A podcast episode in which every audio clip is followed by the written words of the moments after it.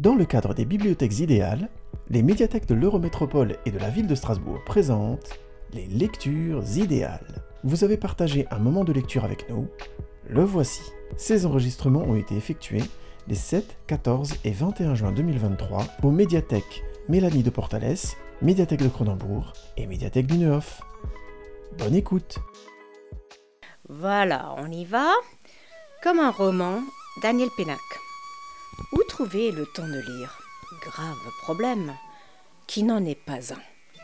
Dès que se pose la question du temps de lire, c'est que l'envie n'y est pas.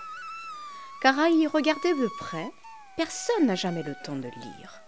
Ni les petits, ni les ados, ni les grands. La vie est une entrave perpétuelle à la lecture. Lire, je voudrais bien. Mais le boulot, les enfants, la maison, je n'ai plus le temps. Comme je vous envie d'avoir le temps de lire. Et pourquoi Celle-ci, qui travaille, fait des courses, élève des enfants, conduit sa voiture, aime trois hommes, fréquente le dentiste, déménage la semaine prochaine, trouve-t-elle le temps de lire? Et, ce chaste rentier célibataire, non. Le temps de lire est toujours du temps volé, tout comme le temps d'écrire d'ailleurs, ou le temps d'aimer. Voler à quoi? Disons au devoir de vivre. C'est sans doute la raison pour laquelle le métro, symbole rassis du dit devoir, se trouve être la plus grande bibliothèque du monde. Le temps de lire, comme le temps d'aimer, dilate le temps de vivre.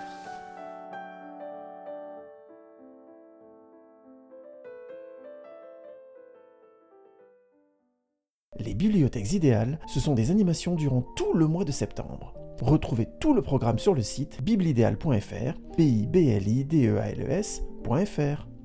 À très vite.